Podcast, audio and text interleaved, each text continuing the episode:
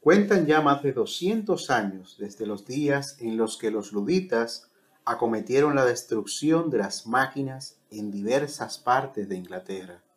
La racionalidad económica implícita detrás de estos actos era la siguiente. La máquina es enemiga del trabajador,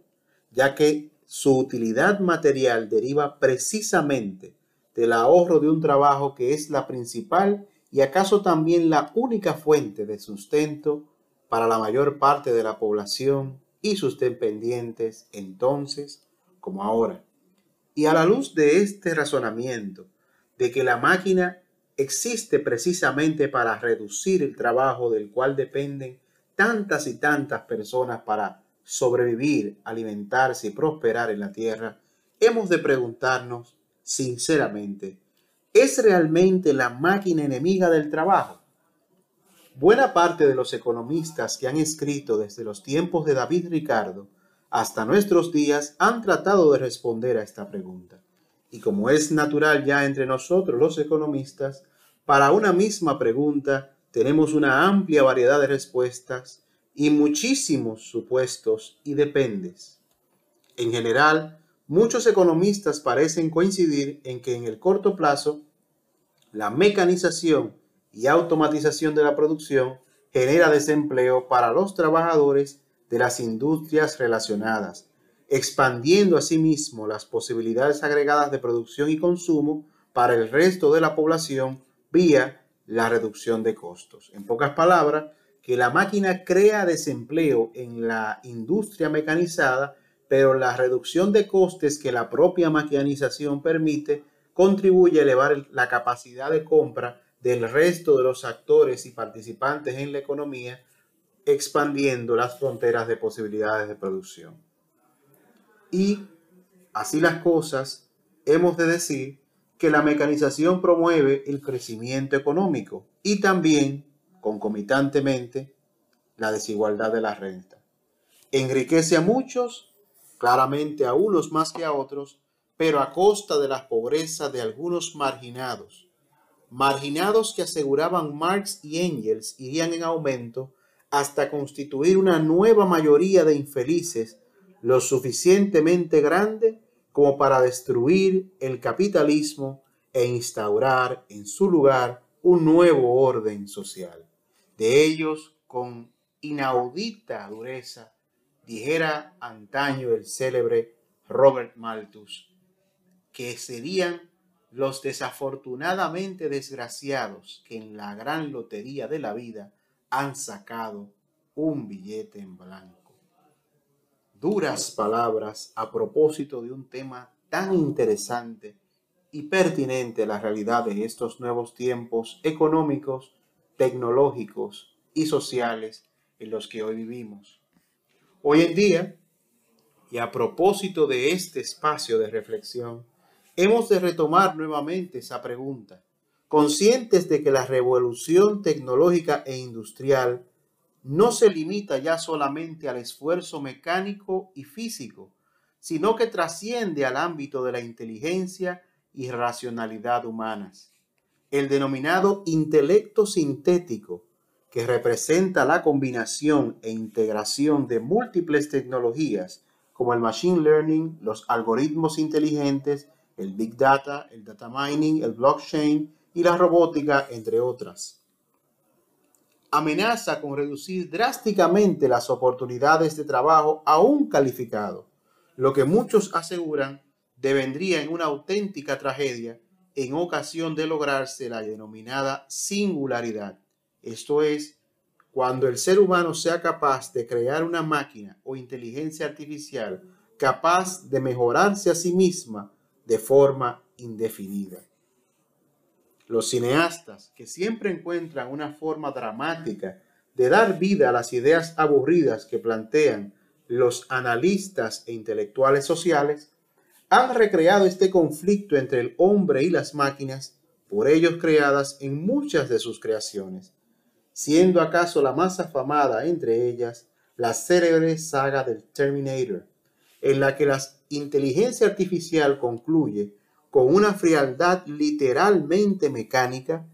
que la libertad humana es la principal causa de los problemas económicos, políticos y sociales, asumiendo por lo tanto la reclusión forzada de las personas como el mecanismo más eficiente para el bienestar y protección de la propia especie. Las brechas laborales que la propia innovación tecnológica introduce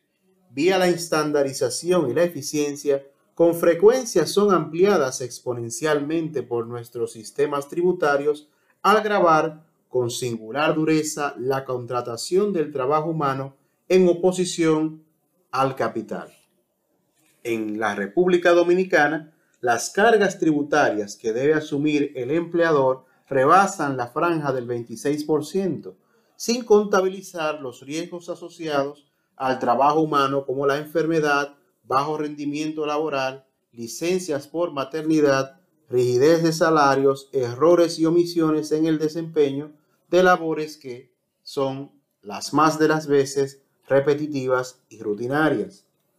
En cambio, el gasto en la compra de bienes tecnológicos las más de las veces se encuentra exenta de impuestos o es grabada con impuestos que pueden compensarse, como es el caso del IVA, en el caso dominicano también llamado ITEVIS. Cierto es que es de esperarse que la tecnología genere mayores ingresos para las empresas y con estos un impuesto sobre la renta mayor. Pero a diferencia del trabajador, la empresa siempre encuentra la forma de minimizar o eludir, aún dentro del ámbito de la legalidad, sus obligaciones tributarias.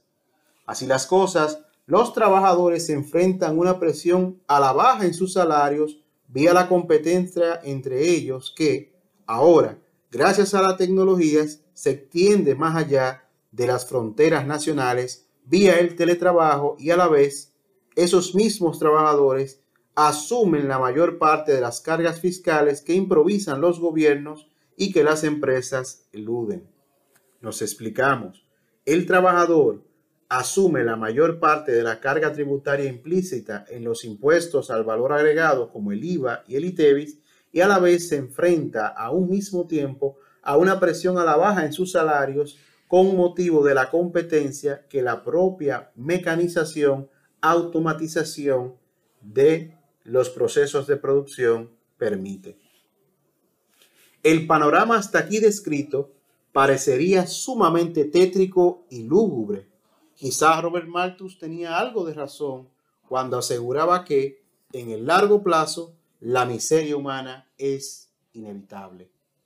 ¿Acaso la creación destructiva de la que tan apasionadamente nos hablara el ilustre Joseph Schumpeter para explicar las oleadas sucesivas en la historia del progreso material de la humanidad, culminará con la destrucción de nosotros mismos como el último eslabón de la ineficiencia? Hay razones para suponer que no será así.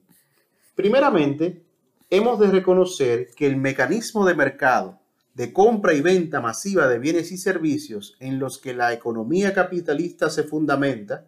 presupone la existencia de una población numerosa y creciente con un importante poder de compra sostenido a través del tiempo. Luego, el propio mecanismo de precios de mercado, unido a las restricciones del capital disponible, debe moderar la tecnificación de la actividad productiva a un ritmo lo suficientemente lento como para que el sistema económico y la superestructura social y política que de él derivan sean sostenibles a través del tiempo. Dicho de otra manera, es del todo probable que en una economía de mercado la mecanización no pueda tener lugar a un ritmo tan rápido como para destruir el mercado, o si se quiere, para diezmar el mercado, porque la propia maquinaria de crecimiento y acumulación capitalista presupone la existencia de una población con capacidad de pago, con poder de compra para comprar los bienes de consumo que la propia maquinaria de producción capitalista produce. Seguidamente, también es de esperarse que la creatividad humana sea un recurso, como lo ha sido hasta ahora, inagotable, es decir, infinito. Plugo a Dios conceder al ser humano la divinidad suficiente como para imaginar y crear cosas nuevas y mejores en la batalla por la supervivencia. en la búsqueda de su felicidad tanto individual como colectiva. Así las cosas, es de esperarse que se improvisen nuevos esquemas de redistribución del ingreso, como puede ser el establecimiento de una renta básica universal para suavizar el impacto de la automatización económica. Cabe suponer asimismo,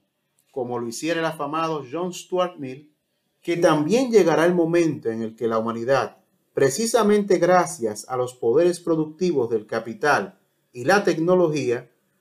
acumulará un grado de riqueza suficiente como para regalarse a sí misma una vida libre del deseo infinito de acumulación y del imperio cruel de la competencia.